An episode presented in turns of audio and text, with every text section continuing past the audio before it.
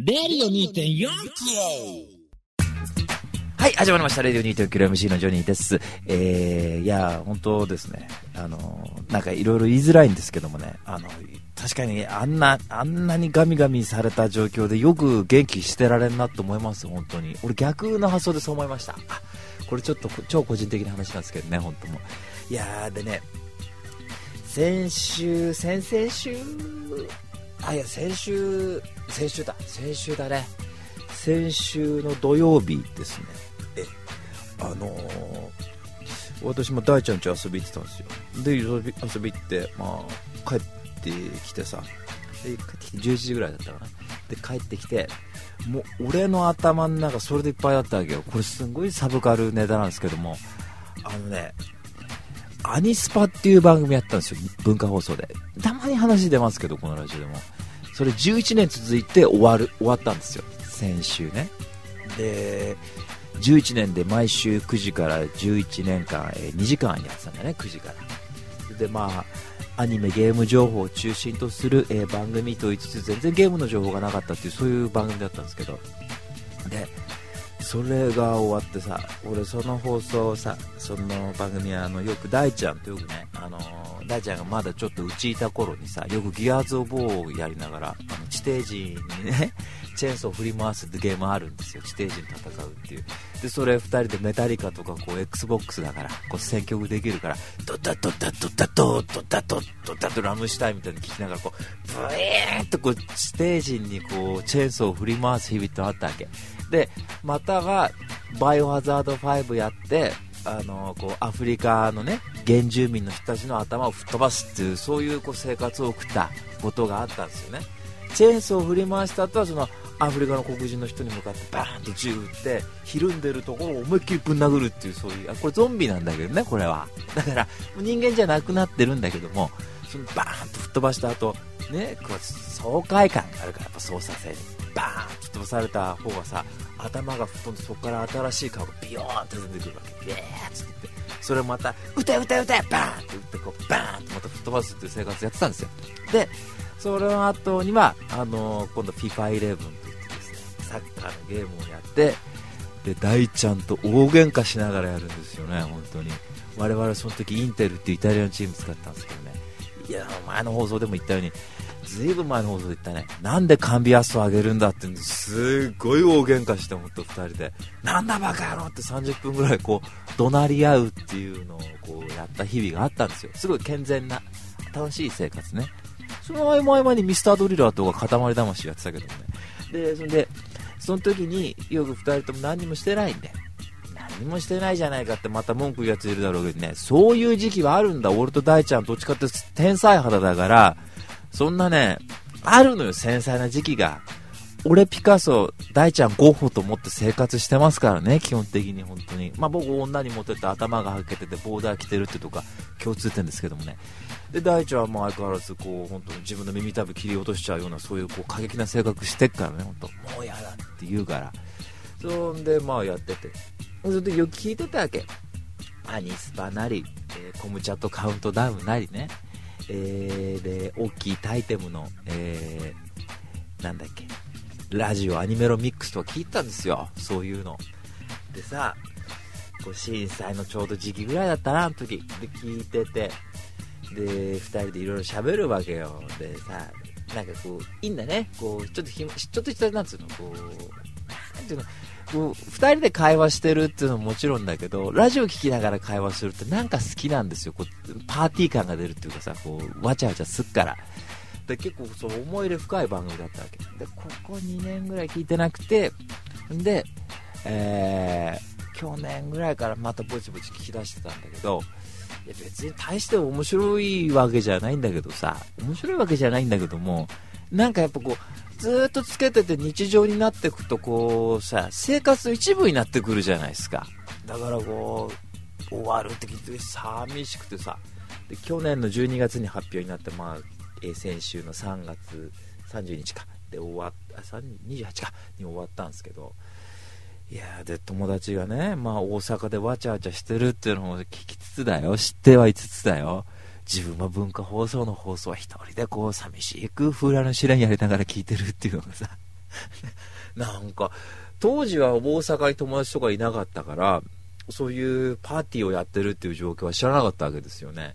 でも、その大ちゃんと4年前に聞いた時は、そんな状況もなく、2人で地底人にひたすらチェーンソーを振りかざしてたわけですよね。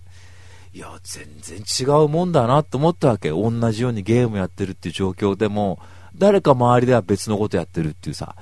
そんで、あと、まあ、アニスパ11年ですよね。で、そしたらもう一個終わったのがね、林原めぐみのハートフルステーションって番組あったんですよ。終わったハートフルステーション終わった !24 年やって終わりましたね。うん。で、これは、ラジオ関西っていう番組曲かな。だから関西中心にやってたんだね。で、3曲ぐらいしか全国にネットしてないから、関東でもうネットしてないんですよ。で、なんで僕聞いてたかっていうと、まあ、当時、えー、それこそ96年ぐらいですか、96年、7年ぐらい、ちょもう僕がもう引きこもり真っ最中の時ですよね。の時に、もう夜中の深夜ラジオを聞くのはとにかく好きで、TBS ラジオ聞いたわけ、アップス。まあ、デブの伊集院の放送だけは絶対死んでも聞かなかったけど、俺大嫌いだから。で、火曜日の爆笑問題、水曜日の小崎的って、木曜日だったかの時、木曜日も聞いてなかったら、サマーズはまだ流行ってないな。まだ出てくる前だから、誰かわかんないけど、まあ聞いてなくて。で、金曜日だけ、林原めぐみのハートフルステーションがその全国ネットになったのよ。TBS ラジオをネットするっつって言って。でその時に1年ぐらい聞いてたんで1時から林原めぐみで次が奥井正美の番組だったわけ。だからスターチャイルドレーベルの子がつながったんだね。でそれで聞いてたんですよ当時であと日曜日からは、えー、東京ブギーナイトをやってましたから林原めぐみを1時間半聞くっていうね1週間に1回でそういう生活があったもんだからさ。で、今はこの便利なネットの世の中よ。昔は、雑音で何とかすればもしかしたら関西の、いや、関西、え関西のは聞けないね、さすがに AM 局はね。難しいよね。で、文化放送でさえうちはダメでしたから、当時入んなかったから、うち入んなくて。そんで、ハートフルステーション、今ネットで聞けるわけですよ。ニコ動にアップしてくれれば、えー、こう、既得なリスナーさんがね。で、それで最近、なんかで俺、ハートフルステーションのことたまたま調べたんだよな。そしたら終わるって書いてあって。そのさ、またさ、アニスパーだってそれなりの思い出あるのに、林原めぐみの番組が終わるって言ったら皆さん分かります？これ本当に。エヴァンゲリオン世代としてはさ、女ランマ世代としてはさ、ね、クリス・マケージー世代としてはさ、ね、一つの時代が終わったって思うわけそこでやっぱり。そうすると寂しくて寂しくてさ。で、今はアシスタントが保志総一朗さんって言って、キラヤマトでしたから、ずっとやってたのが、林原めぐみの Heartful Station は、キラヤマトとクリスが喋ってるってまあちょっとこう、ドキドキするんだけどね。まあそれが、ガノタの話ですけども。いやーなんかね、で、さ、アニスパにしても Heartful Station にしても、終わり方が湿っぽくないのよ。で、アニスパって2時間枠で一応ほら、スポンサーの枠があるから、箱版っていうのかな、あれ、ブロート番組っていうのかな、あの、番組内の番組があるわけよ。長い番、あの、時間、何長いく2時間ぐらいある番組とかそうじゃん。で、それをこう聞いてるとさ、その番組内の番組の箱版の方がずっと最終回らしい最終回してるってこうコメントに書いてあったぐらい、ニコ動のコメント見た時に書いてあったぐらいさ、そんぐらい中じゃ泣いてんだよ、箱場の中じゃ。でも、アニスパのそのメインパーソナリティ2人はさ、実に爽やかに番組を終えていくわけ。ね。もう来週ないけど、じゃあまたね、どっかでって感じで終わっていくわけよ。で、ハートフルステーションもそうなのよ。24年やってたにもかかわらず。ねえー、来週チューニングしろよってないけど、じゃあまたどこかで、つって終わっていくわけ。俺こんな風に番組されないと思ってさ、聞いてる方はもうむちゃくちゃいろんなこう思い出がこう来るでしょ？なんか、96年の今からもう20年前ですよね。20年前の自分と今っていうことを考えたりとかしてもさ、あの時友達一人もいなかったにも友達742人いるって自慢して回ってるわけですよね。あ、まあそのうち3人切りたいやついますけど、Facebook の中で。それで、まあ738人だとして、まあ740人ね、いてっていうとこでさ、俺当時友達欲しいなと思って聞いてたんだよ、アップスとか、本当に。それが今はさ、一人二人 Facebook ログインするたびにいなくなったってまたできっから心配すんなよっていう感じになってくるわけよね。20年後ってどうなってるか本当わかんないですよ。iPhone が出るとかってこともなか、わかんなかったもん。だって、当時はネットなんてものはさ、まあ、もうね、パソコンまあ、すごいこう頑張って使ってる人は知ってただろうけど、まだ XP とか、下手したら、まだ時間無制限でネットを繋いでなかった時かもわかんないですよ。下手すると96年。だよね、まだまだだよね。夜中が安いとかっつってネット繋いでたりとかってことかもしんないでしょ。パソコン通信とかって言い方したかもしれないでしょ。それが今はスマホ1台でどこだってラジオ聴けるわけですから、これネットの環境あれば。びっくりする。だから、ハートフルステーションで、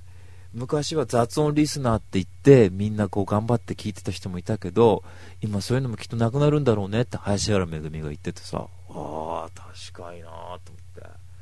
わかんないと思ったね。なんか感慨深かったです。なんかいろいろと。電撃大賞っていう 20, 20年ぐらいあった番組も終わったしね。文化放送で。いやだから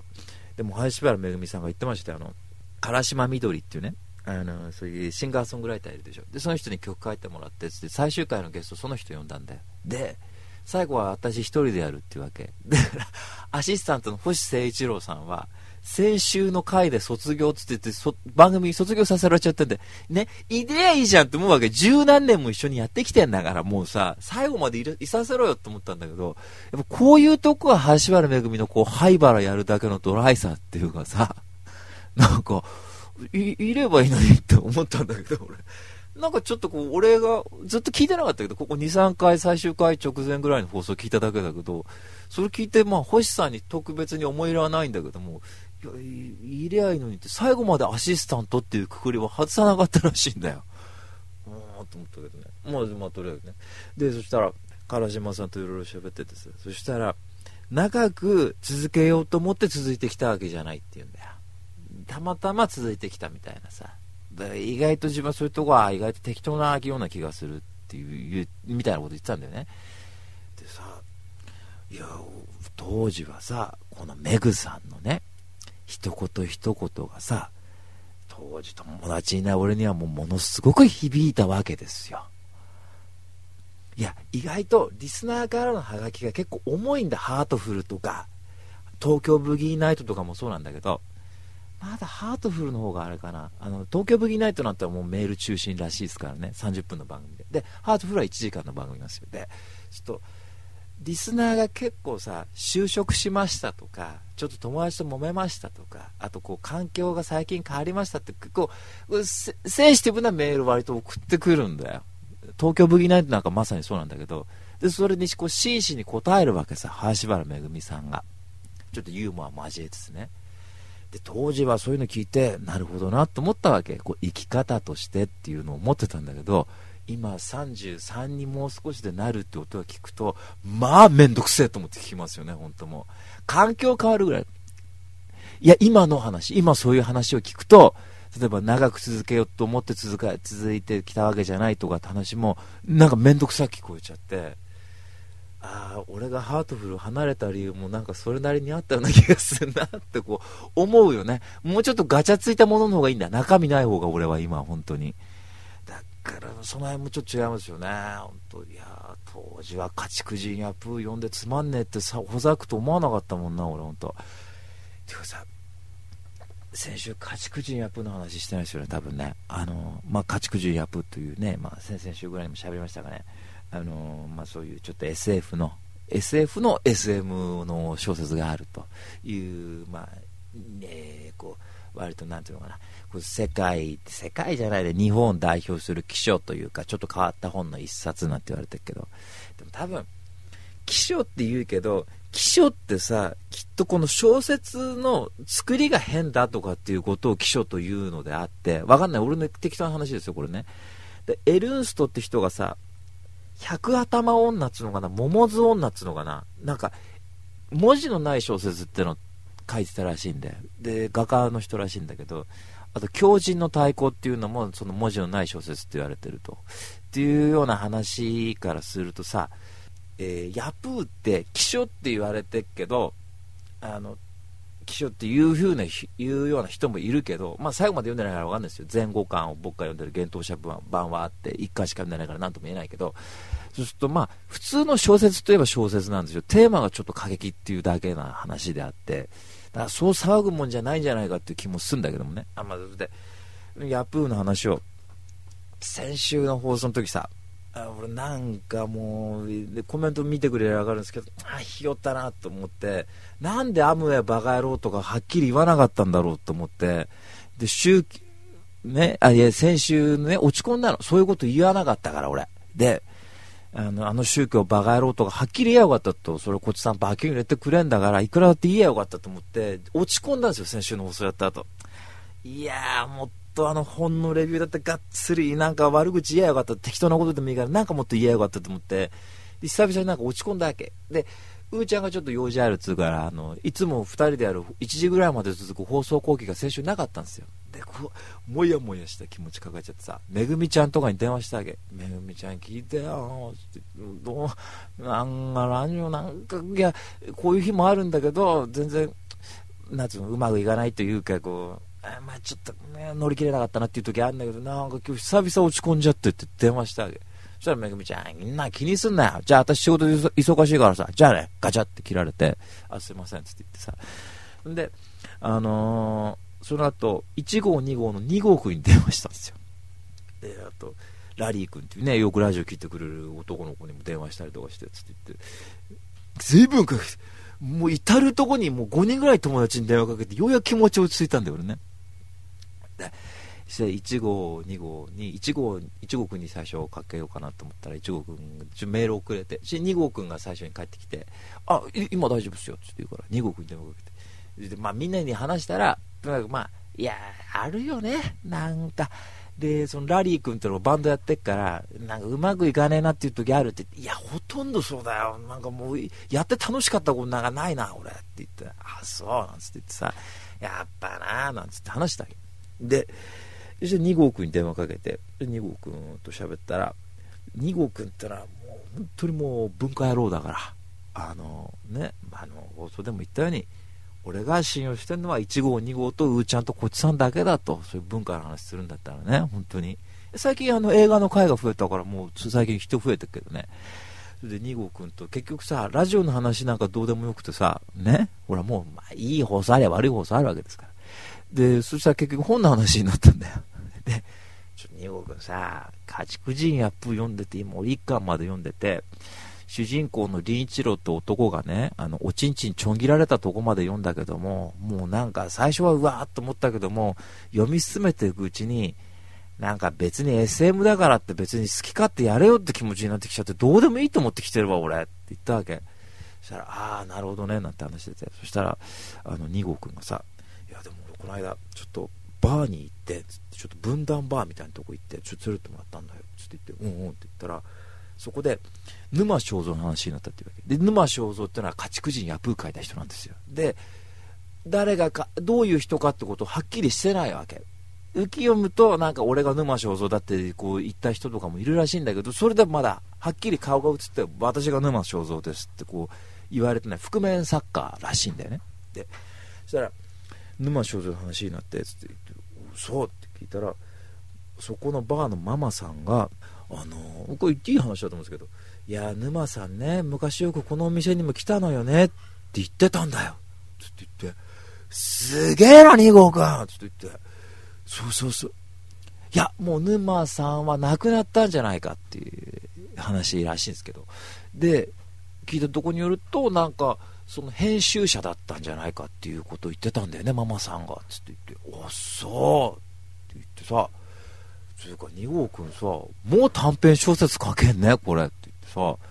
沼正蔵の話聞いて、こんな風に盛り上がるってのはなかなかいいねって言って、やっぱり俺2号くんと1号くん好きだって言ったわけよ。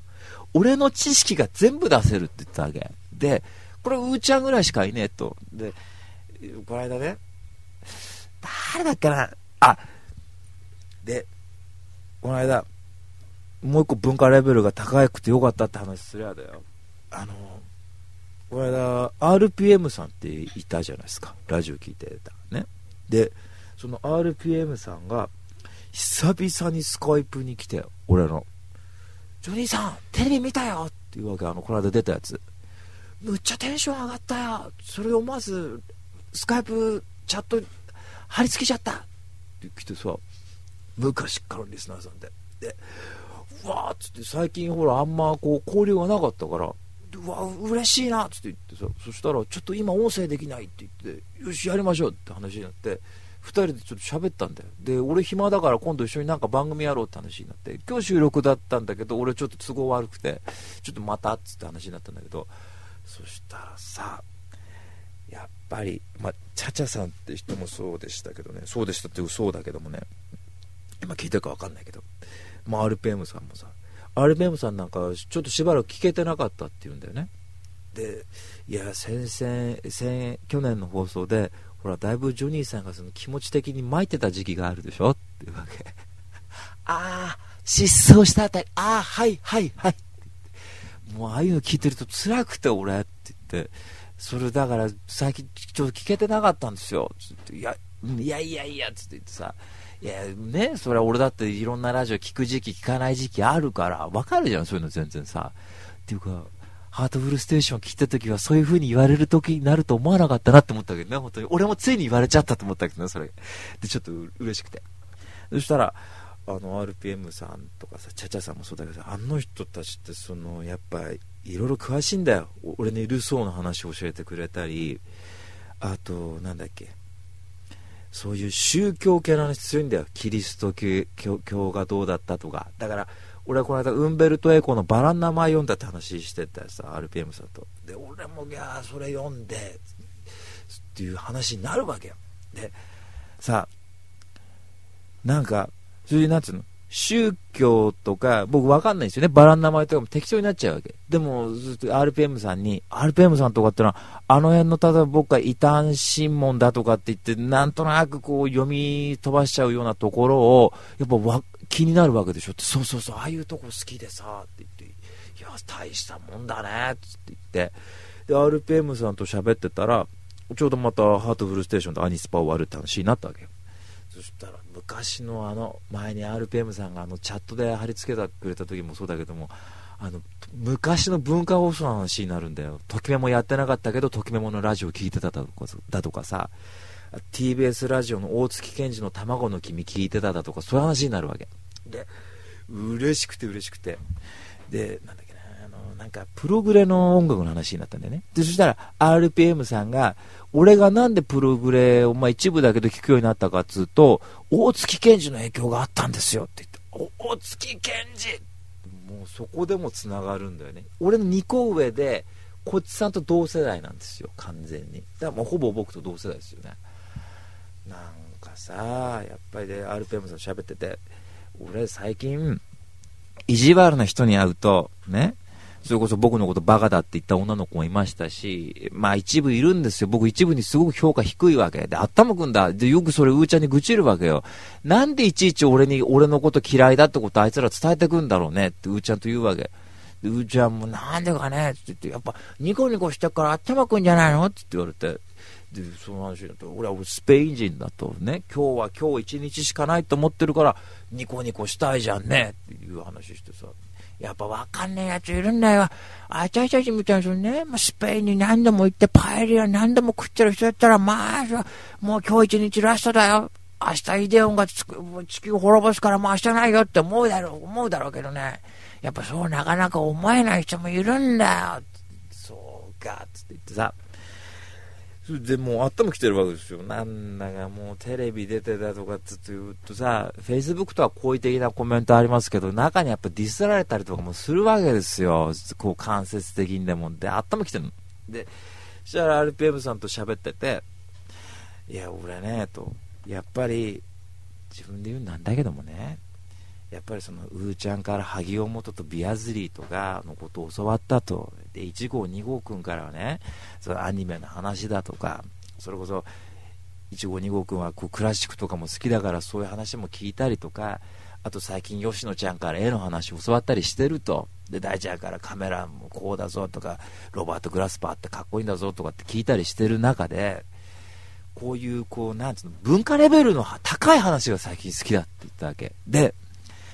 ね、RPM さんと喋ってても、なんだっけ、えー、っと、俺のルソーのなんだっけ、孤独ななんとかのあったじゃんって言ったら、あー、あったあったあったって話すわけよ。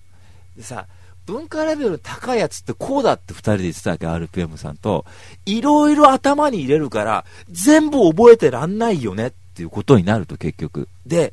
すごく話してて楽だって言ったわけ。で、それこそ俺のことバカだって言ったやつだとか、そういう意地悪なやつに会うと、バラン名前の作者も覚えてないで話してるの？って言われると、てめえらみたいにエクニカオリとか吉本バナナみたいなクソみたいな作家ばっか読んでるわけじゃねえんだから、こっちは。こっちはもう総合的な小説とか読んでだよ。潮の家だとか読んで、もういろんなカルチャーがこうくっついてきてるようなもの読んでるわけだから、大変なんだと一冊本読むのは。お前らみたいに楽なね、それこそラッキーマンみたいなクソみたいな漫画ばっか読んでるわけじゃねえんだよ、バカ。こう言ってやりたくなるんだよ。わかるわかるっていう話しててさ、なんて気持ちいいんだろうなって思いましたね、やっぱり。あの、やっぱ、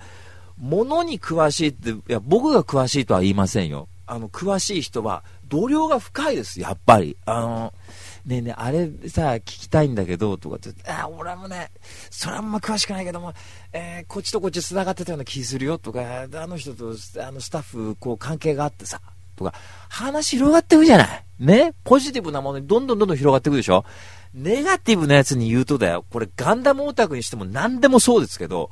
本当にバカで、この間僕が、いや、だいやこの間、この話、また繰り返しになりますがね、いや、頭きてるって話ですけど、ガンダムの話してたしてた時にさ、俺がユニコーンの最終話見てないってだけで、見た方がいいよ、ガンダムっていうわけ。でさ、前にも言いましたよね、これね。俺は全部それ以外のシリーズは全部見てるんだよ。ね。ガイアギアを逗子の図書館から取り寄せようとしてるよ。ね。ガイアギアだよって言っても、いやー、ユニコーン見てないんじゃん。は？お前頭おかしいな、この野郎。みたいなさ。あれ、うーちゃんそばに行って、うーちゃんと二人でぶん殴りたかったよな、あれ、本当に。だって、うーちゃんの方がずっと詳しいわけですよ、そんなん言ったら。V ガンダム37まで見てきてるわけですよ、こっちとら。ねえ、あの、オデロが海の中入ってさ、やべえ、トイレ行きたくなっちゃったっていうとこも見てるのはうーちゃんですから、な、ユニコーン見てるからって偉そうな顔すんじゃねえよ、バカっていうね。こっちだって見方があんだと。見方で嫌だよ。俺とうーちゃん、エイジ最後まで見たの俺たち二人ですからね、本当に。あんな辛いアニメをよく見たなと思って、終わった後ハグし合ったもんな、うーちゃんの時本当に。辛かったな、本当 V よりかは面白い。いや、V よりエイジの方がダメだな、俺な。主張がなくて。カスみたいなアニメでしたね、あれは本当に。僕はあの、あれに出てるキャストとかスタッフの人、みんな、本当に、エイジ作った人じゃ、って言っちゃまずいんだけどもね。いや、すみません、ちょっとね、話が脱線しましたかね。いや、いや、参ったな。ごめんなさいね。いや、明るい話しようと思ったんだよ、ついさ。いや、最近嬉しい話あったんだよな。嬉しい話はね、えー、っと、あ、ないわ。今ね、あのー、ネタ帳を見たんですがね、あの、悪口ばっかり、キャンプとバースデーパーティー仮は、カッコ仮は別口っていうやつを今日喋ろうとしてましたね。えー、悪口しかないみたいです、僕結局。で、やっぱ、悪口言えてる間だったらやっぱ元気でいいですね、本当になんかカーッと盛り上がってくるな。これだけ。うん、本当にその、いや、一応その、私5月キャンプ行くって話あるんですよね。で、本当に、いや、こんなことね、まあ、このラジオ聞いてないから言えるだろうけど、その友達は聞いてないから言えるけど、いや、若干面倒くさいんですよ、あの、行くのがね。山、山ですね。山川ですね。で、いや、なんとかして行かない方法はないもんだろうかってことを考えてるんですよね。で、当日仕事とか入りゃいいなとかって思ってるわけ。あの、なんだったら、もう会費7000円なんですよ、全部で、込みでね。で、ごめん、仕事入っちゃったって嘘つこうかなって思ってるわけ、今若干、もうね。で、で、それはまあ大ちゃんたちと行くんですけど、大ちゃんたちグループで。で、これちょっと大ちゃんたちとは別口のグループもあるんですよ、僕ね。で、誕生日パーティーを今度やりたいんですよね。で、まあ、まあ、いつものように、まあ、こいつはうーちゃんに来て来てもらいたいわけですけど、で、まあ、ほら、こっちさん、うーちゃんご存知のように、ちょっとほら、いろいろあるじゃないですか。ね。いろいろあるから。A パス、B パスと言われて、A グループ、B グループってありますから。ただでさえ、ここの、じゃあ、大ちゃんたち B グループねって言ったら、なんで俺たちが B なんだって、またそこで揉めちゃうぐらいの話ですから、あの、まあ、僕の中であるわけですけど。そんで、まあ、いろいろ話してて、友達に喋ってて、やっぱり、あの、バースデーパーティーは、あの、大ちゃんグループじゃないグループ、つまり A グループでやるのも手じゃないかっていうところに最近気持ちをついてますね、本当にね。うん、でも大ちゃんたちなんて言うかっていうのはちょっと心配ですけどね。えー、まあ何も文句言わないでしょうね。彼らだってリア充だから。だって本当に。だって、キャンプ大ちゃんたちと行って、誕生日パーティーまで大ちゃんたちとやってってことはないですよね、何もね。うん。キャンプが誕生日パーティーか。うん。キャンプな。めぐみちゃんとか、トリントルちゃんとか、来てくれたらいいんですけどね。本当にね。誘ってみようかな。いや、そしたら、呼びたいね、山だから呼んでもいいでしょってわけわかんない理屈言ったら、いや、山だから、あの、変なのが来られたら困るって言われて、すごい、すごい寂しくなったことありましたけどね。えいやこの辺もね、あの僕はとにかく、人と揉めたくない。ね。人ととにかく楽しく生きていきたい。これだけなんですよ、本当だから、悪口も聞きたくないし、言いたくないっていうのはあるんですよね。でも、本番前にも、本番2時間前にも揉めるんですよ。あの、これをなんとかしたいね。そうすると、本番夢中に悪口言うしね。本当にこの、バカ野郎とか、バカ野郎とかってまたバッキュ入れて、ここね。あのねそういうこと言わないとどうもダメなんだね。いやだから、要は、人間さ、何もキリストみたくだよ。なんか常にこう、明るく前向きに生きられるわけないんだから、あの、みんなもどんどん裏口、裏口、陰口、どんどん言った方がいいですよ、悪口とかね。バカ野郎、この野郎って言うと、すっきりするから、僕そういうのすごくおすすめだと思う、生き方として。うん、これも、あの、この間、ドン・キホーテに読んだら書いてありましたからね、これ。うん。セルバンテスが言うんだから、間違いないと思います。はい。いやで続いてレビューいきますか。ね。はい。えー、レビューなんですけどね。今日はまた映画3本ですね。はい。えー、というわけで続いた、レビュー2.5キロ in the house! 新しい情報、新しい情報。それは常に我々の身近にあるもの、身近にあるもの。レディオ2.5キロ。はい、というわけで、えー、何ですか、レビュー2.5キロですね。え、あのー、今ですね、やっぱりよくうつ病になってないもんだっていう話をうーちゃんとしたんですけどもね、うーちゃんがいいこと言ってされるもん、ほんと。まあね、もう5年にも喋れる人いるんだから大丈夫ですよ。これ貯めるようになったら大変ですよ。ちょっと言ってて。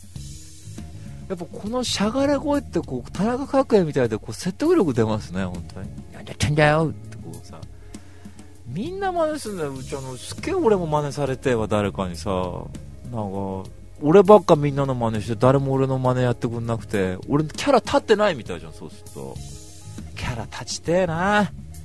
バッチリきてえな。でも TBS ラジオでも言ってましたよ。あのなんか最近ね、えー、ツイッターの投稿をなんかそういうなん初音ミクみたいなのを読み上げるっていうそのなんかラジオの企画をやってた CM みたいな。私は本当にってこう読むんだけど。そしたらいつも溜め込まないで。何かあったら誰かに言って。誰もいなかったら自分に声を出して言ってみてって言ってて。嫌だよ。ね。それますます悲しいじゃねえかと思いつつ、俺それ毎日やってるかと思ったね。えー、というわけで、レビュー2.6ですけども、今日は映画3本ですね。はい、えー、で、ちょっと前に見た映画でですね、なんか最近ですね、ヒカルの号ばっか読んでて、全然本も読んでないし、あの、映画見てなかったってことなんですけどもね。えー、で、今日の1本目は、これちょっと前に見た映画なんですが、えー、リュック・ベッソンさんですね、監督監督さんがリュック・ベッソン、音楽家エリック・セラ主演がロザンナ・アークエットとジャン・マルク・バールとジャン・レノで、グランブルー・イン・ダ・ハウスです。はい。レ、レ・グランブルーっていうね、フランス語でレ・グランブルーっていうけど、えグランブルーですね、えー、皆さんご存知のように、リュック・ベッソンっていう人は、まあ、レオンだ、ニキータだとありますが、結局なんだっていう話になったら、グランブルー1本でいいって言われてる監督さんですけども、えー、で、グランブルーね、これまあもう当然もう2800本見てる男ですから、当然昔見てるわけ、15歳の時に、えー土曜日の昼下がりに見ましたね。でその時見た時はクソ暗い映画で嫌いだって言ったんですけどもこれが、えー、17年経ってみると評価がどうなるかっていうとおすすめだから絶対見た方がいいよってもう全然評価が変わっちゃうわけね。よくあるけどねこれ本当に。えー、でグランブルー皆さんご存知のようにですねフリーダイビングの、えー、世界記録に挑む男たち2人のドラマを描いた作品ででしてね潜ってくやつもひたすらも下に潜ってくやつもう映画中ずっと潜ってるっていうね。で、えー、主演の、えー、ジャック・マイオールですね。ジャック・マイオールってその名前使ってるんだなこれな。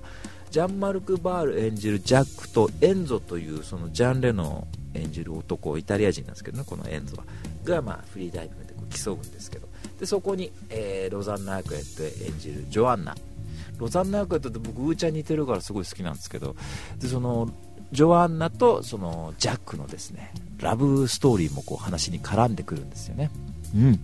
ラブストーリーのとこ覚えてないでこれねいろんなバージョンがありましてね一番最初に上映されたバージョンは確か2時間弱のバージョンなんですけどグレートブルーって言って、グランブルーカーでなってて、アメリカ版っていうのもあってさ、で、最初やった時はもうみんなからもうボロクソに言われたわけ。なんだこの映画バカ野郎っつって言って。で、フランス版もあって、で、アメリカで公開した時はラストが変わってんだね。だからラストが変わってからそ作品の意味合いが変わっちゃったなんていう人もいて、やだやだって言って評判悪かったんで。で、日本で公開した時もすぐ打ち切りになったんだけど、これカルト映画って言われてる側面があるのは、劇場ではダメだったけども、ビデオで出したら結構じわじわじわじわ評価がこう高くなったっていう、ちょうどバブルの時代もあったのかもしれないね。こういうちょっと、ヨーロッパのこの、こう、綺麗な雰囲気もあってさ、海とか綺麗なんだ。で、それそれから、えー、劇場で公開したらまた大ヒットっていうこう形になったらしいんだけどもね。で、当時見た時は面白くなかったわけよ。な、男女3人でよ。これ三角関係ではないんだけど、あの、ジャックとジョアンナのこう、愛情って結構絆が強いものなんだけどさ。で、このあの、ジャックって男はもう、ちっちゃい頃から、エンゾとジャックのちっちゃい頃からやるやるんですけど、お話。そうすると、海がすごく大好きな男でさ、もう常に潜ってるわけよ。で、そのジョアンナと出会った時もなんか潜水士みたいな仕事やっててこう潜ってるところで会うんだよねでジョアンナが気になって、まあ、ジャックにアプローチしていくんだけどもさで2人恋愛関係になるんだけどもジャックは海にすごくその見られてるんですよ見出せられてるというか見せられてんだねですごくその海の世界ってものに惹かれていくわけでジョアンナっていうその現実の女の恋愛もありつつもその海にどんどんどんどん惹かれていく気持ちを抑えられないんですよ。で、ここの葛藤が当時僕よく分かんなかったんだ、見てて、本当に。綺麗な姉ちゃんといる方がいいじゃねえかって思ったのかもしれない。でも、今はさ、これ、前にうーちゃんに話した時に、俺はグランブルーのラスト嫌だって言ったんだよね。そしたら、うーちゃんは当時だよ。いや、あれはいいラストだって私は思うんですよ。って言ってたわけ。当時、7、8年ぐらい前にグランブルーの話した時に。で、この間、うーちゃんに、このレビューの前に喋ったんですよ。いや、グランブルー見ていい映画だった。で、あのラストいいな。確かに、うーちゃん言ってたように、あのラストいいわ。って言ったら今、うーちゃんが、今だったらそのラスト私は嫌いですね。って言うわけよ。ラスト忘れてる？ラスト、ラスト喋りたいんだけど喋ってもいいかな、これ。言わなくていい？で、僕、このラストすっごい好きでさ、その自分の世界を極めるんだね。俺はその姿素晴らしいと思って見て、ジャック偉いと思ったんだね。で、一つ好きなのが、あの、このジャン・レノさん、エンゾを演じたジャン・レノさんって今頭ハゲてらっしゃいますよね。で、ジャックやったジャン・マルク・バールさんってのもこの時すごいこう綺麗な顔して、あの、本当になんかいいんだ、爽やかで。でも今頭ハゲてらっしゃってて、ニーホマニアックとか出て、幼児性愛者の役とか演じていらっしゃるわけですよ。でも見ててあ俺も頭ハゲてもかっこよくなれるんだっていうふうに思ったねちょっと。俺みんながよく言うわけ俺に対して。いやジョニーは頭ハゲても大丈夫でもうハゲてるけど大丈夫だよ。フ,、ね、フランス人みたいなれっからあんた似合うから大丈夫だってこれみんな言ってくれるからあそういうことかって思いつつも今日もスカルプ D を塗る日々というですね。そういうところもあるんですけどそういうところでも自信ありましたね。あでもとにかく。映像もすごく綺麗ですし、僕、リュック・ベッソンさんって人はあんまり評価してない監督さんです。どうも見てもあんまハマらねえってことあるんだけどもね。そのたくさん見てるわけじゃないけど、まあ、生意気なとこでね、まあ僕はリュック・ベッソンって人は当時ね、グランブル見直す前に、僕は何見てもハマんないんだけど、まあ最後の戦いでしょうねって言ったら、おーって言われたことあったけどね、一番最初のデビュー作ですけど、これすごい好きでさ。でまあ、とにかく、あのー、まあ、すごくその世間一般でも評価されてるんですよ。で、すごく熱烈なファンがいる作品ですね。だから、ブレードランナーととこ一緒だね。あの、もう、映画じゃないっていうか、もう一つのカルチャーかもしれないね。まあ、ブレードランナーほどその世間にすごく、えー、静かな影響を与えてるってことはないかもしれないけれども、あの、とっても綺麗な映画ですし、その、自分の世界を極めようと、やっぱそのもうそこに惹かれてしょうがないっていう男の姿って、やっぱそれなりに魅力的に見えますから、これちょっとですね、皆さんちょっと見てみるといいんじゃないかなっていうふに思いますね。まあ、その評価分かれたね、最後っていうのもあるけどね、まあ、その辺まあ、いろんな人の評価が分かれるところかもしれないけども、まあ、ジョニー印のおすすめの一本ですから。うーちゃんどうだったかな？うーちゃんは、うーちゃん好きだと言ったような気がする。7、8年前見た時は。ね、好きだったって言ったような気がするね。だから、うーちゃんとジョニーのおすすめの一本ということですんで、ちょっと皆さんですね、えー、今週末、蔦屋さんに行って借りてみたらいいんじゃないかなというふうに思いますね。で、ちなみにいろんなバージョンがありますけど、グレートブルーっていうアメリカ公開版だけは絶対見ない方がいいらしいです。えで、僕もこのアメリカ公開版、エンディングが変わってるって言われたらアメリカ公開版のエンディングだけ見たんですが、まあ、クソみたいなエンディングだと思ったんで、あの、絶対見るなら、えー、フランス語版というか、グランブルー完全版を見た方がいいなっていうふうに思いますね。はい。えー、というわけで今日の1本目はですね、えー、監督さんがリュック・ベッソンで、え、グランブルーでした。はい、えー、で続いて2本目なんですけど、続いてはですね、また来ました、これ。もう大変よ。もう我々はなんてったって、もう本当に昔の映画が大好きだし、まあ最近の映画だって俺とうちは好きだけどもね、こっちさんだって好きだけども、まあついこう DVD で、あのー、手に取りやすい昔の映画とか、あとケーブルでチャンネル回せばやってるから、つい昔の映画見ちゃうというところありますけども、えー、今日もですね、えー、そんなクラシック作品をちょっと一本紹介したいなと思いますね。今日の2本目は、監督さんがロバート・ワイズ。あ、あ共同なのね。ジェローム・ロビンスさんで、えー、主演がナタリー・ウッドとリチャード・ベイマーで、ウエストサイド物語ですね。はい。えー、ウエストサイドストーリーと言った方がいいのかもしれないですけども、えー、ですね。で、もう、ミュージカルシーン残る名作だと。で、ロバート・バイズといえば、この間もう大絶賛いたしました。サウンド・オブ・ミュージックの監督さんでございますよ。です。うん、宝冠サンパブロの監督さんですね。もう今ちょっと履歴見たら市民権の編集もやってると。どうしよう。もう俺は生まれ変わったロバート・ワイズになりたいというぐらい、あの、大好きな監督さんですけども、えー、このウエストサイドストーリーもですね、先ほど紹介したグランブルーと一緒ででして、えー、見てるんですよ、一回。で、その時は、なんだこんな映画嫌いだって言ったんですね。歌ってんじゃねえふざけんじゃねえよなんでいきなり歌うんだって言ったのが、もう今17年経つ、それもちょうどグランブルーと同じぐらいの時期に見ましたけどもね、投げとかって言ってたのが、今見ると、素晴らしい、一部の無駄もないじゃないかってこう思うんだね。だから、やっぱ年取るっていいことです、絶対。感性がどんどんどんどん広がってくる。もう何でも分かっちゃうものね。でさ、もう、お話はもうあれなんですよ。ロミオとジュリエットを下敷きにしてですね、あの、ロミオとジュリエットは、えー、なんだっけ、まあ、ぐ対立している家同士があるわけでしょ。で、これが、まあ、ニューヨークのこう、ストリートの、えー、まあ、ギャング団のこう、話に変わってるわけだ。で、えー、アイルランド系の一部と、えー、こうスパニッシュ系の一部のグループが対立してんだね。で、まあ、その中でその対立し合うグループの中で、まあ、ロミオとジュリエットと同じように、えー、ナタリー・ウッドとリチャード・ベイマーがお互いに惹かれていくっていうそういうお話なんですよ。マリアとトニーっていうのがね。ちょっとさやっぱこう、まあ、サウンドミュージックとほとんど一緒ですね。やっぱミュージカルっていうものでそのえー、いきなり歌歌ったり踊ったりするのがもう映画っていうものを感じてとにかく楽しいんだってことをまあ言うわけですけど、まあ、それとお話はほとんど一緒なんです。感想としては。ぱこのなんかいいね、こう現代的、まあ、今見れば古いっていう人いたらそれまでだけど、まあ、60年前の映画ですからね、なんて言ったってね。でもさ、なんかこの決闘とかもさ、踊るような感じで決闘するわけさ。いいんだ、それが見てると。で、マリアとトニーが出会うとこでもさ、周りがシルエットになったりとかして、なるわけもベターな、この、ベターなこの演出するわけよ。でもそれがとっても楽しいんだ、見てて。で、やっぱ、おなんでも思うんだけど、当時の人がすごくその刺激的に見えたっていうものって多分何年経っても刺激的に見えるはずなんですこれ結局人の感性って僕そうそう変わんないと思ってるからねさすがにちょっと「スター・ウォーズ」の1作目とか見るとこのデススターのこのスイッチがこうなんかレトロでちょっとっていうとこあるけどでもやっぱほらデススターの中を X ウィンがこうキューッと通っていくとことかやっぱ今見ても刺激的に見えるはずじゃないですか結局ね。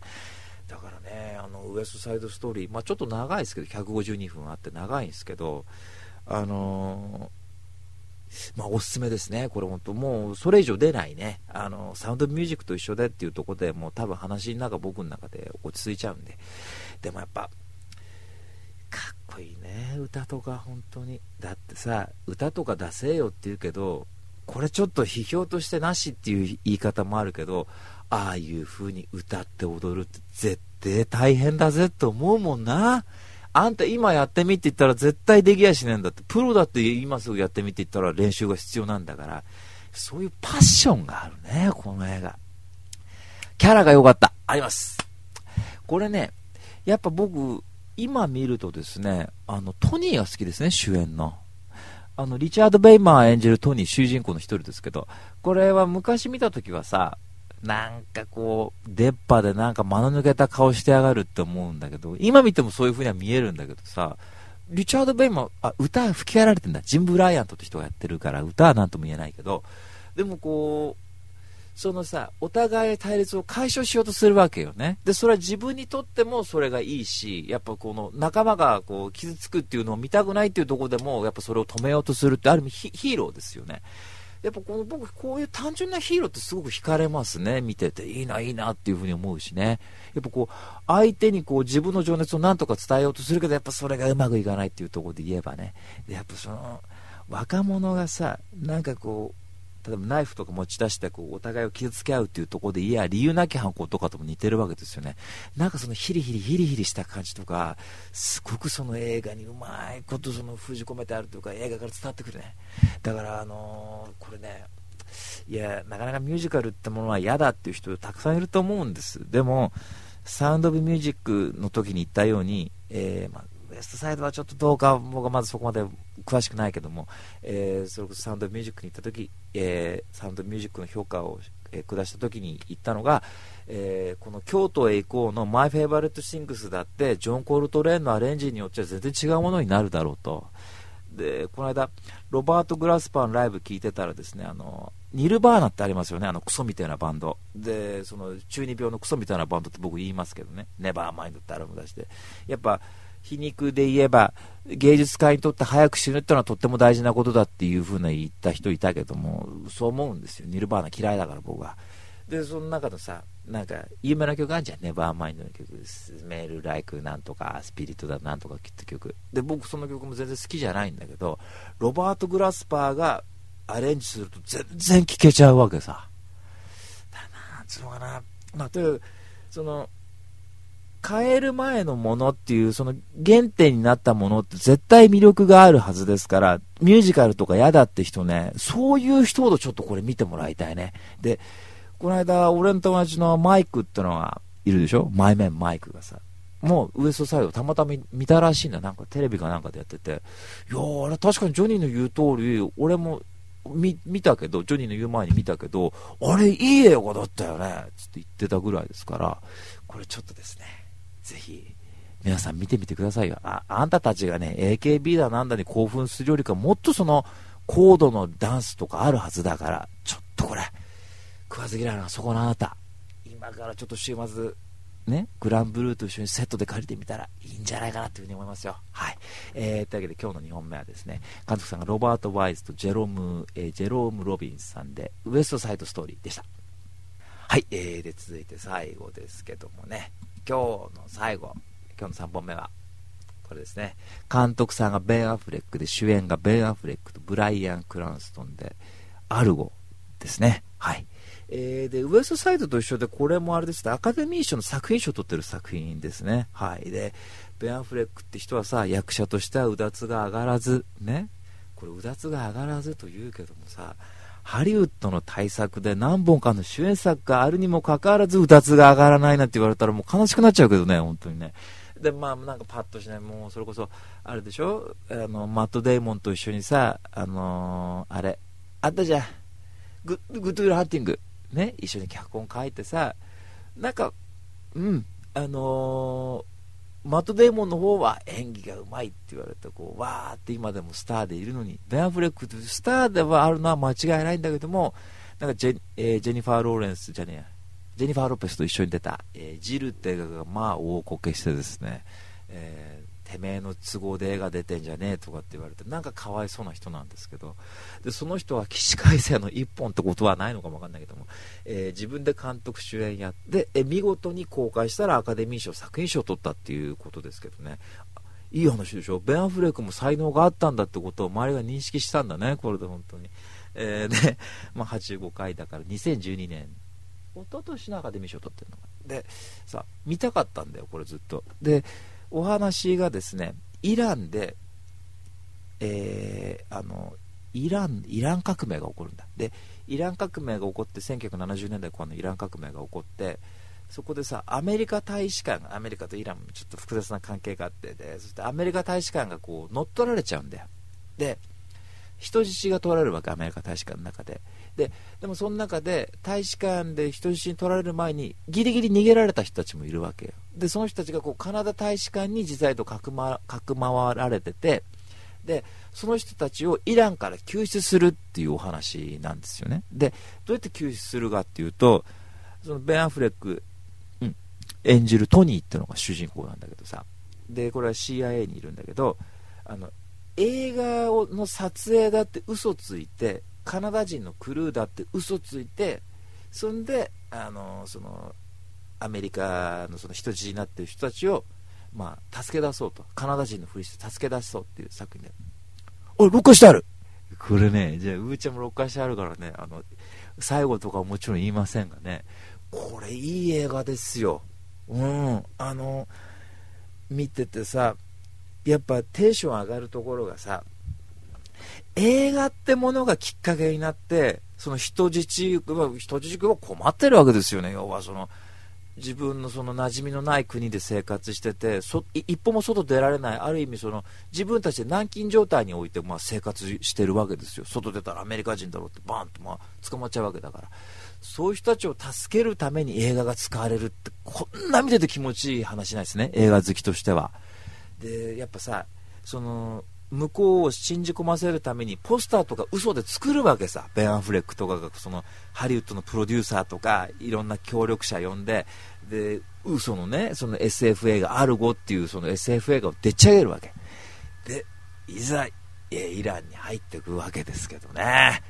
でいい映画なんですよだからとっても。でも、えー、作品の尺がですね120分劇場版だと120分でエクステンエクステンデッド版だと130分あるんだけど、僕どっちのバージョンで見たかちょっとよくわかんないけど、あのね、もっと長くていいなって思いました。あのー、えー、その、やっぱり話のメインとしては、その、ベン・アフレックがどういうふうに助け出すかってことがメインなんですけど、あのー、やっぱりその、えー、アメリカ人でイランで、まあそのまあ、間接的に人質になっているそのグループですよね、なんとか大使館から逃げ出してきたグループ、この辺の、ね、人間関係ももっと見たかったし、あと、その映画をその嘘の映画アルゴっていうのをでっち上げるプロデューサーとか、まあ、いるわけですよ、で特殊メイクやってた人って、これ全部実話ですからね、これ本当にあった話ですけど、のそういう人たちの話ももっと見たかったから、多分ね、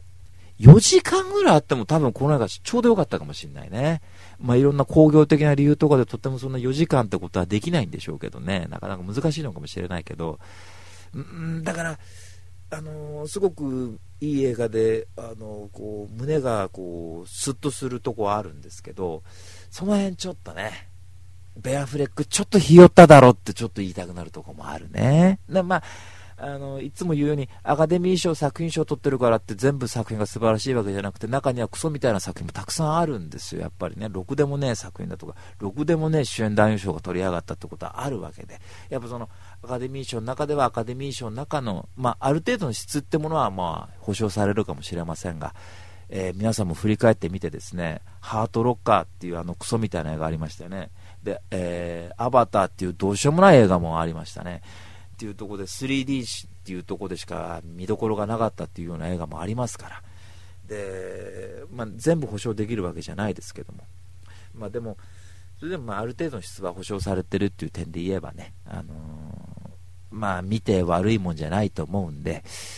まあ、おすすめおすすめですんでね、えー、ちょっと見てみてください。はい。アルゴね。テレビドラマとかなんかでやった方がいいような気したね。俺はなんとなくね。24みたいな感じでね。うん、まあでも、ベアフレック、え、よくやりましたと。で、そのご褒美というわけじゃないですが、次のバットマン、ベン・アフレックに決まりましたからね、本当え、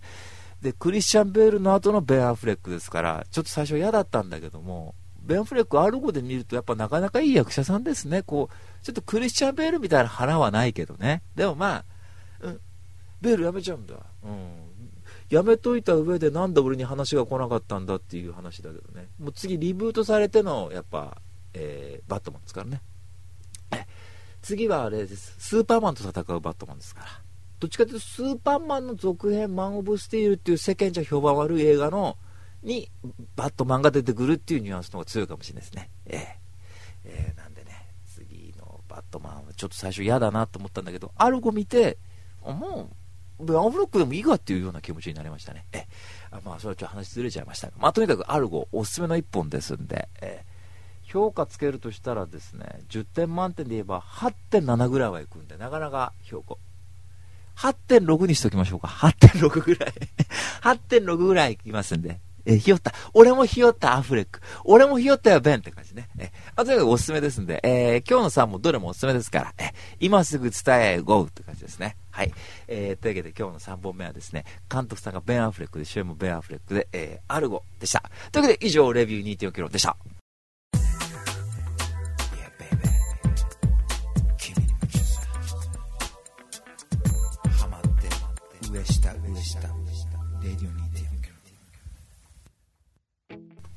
はい、というわけでエンディングですけどもね、アルゴの話すれば、アルゴちょっと原作も読んでみたいですね。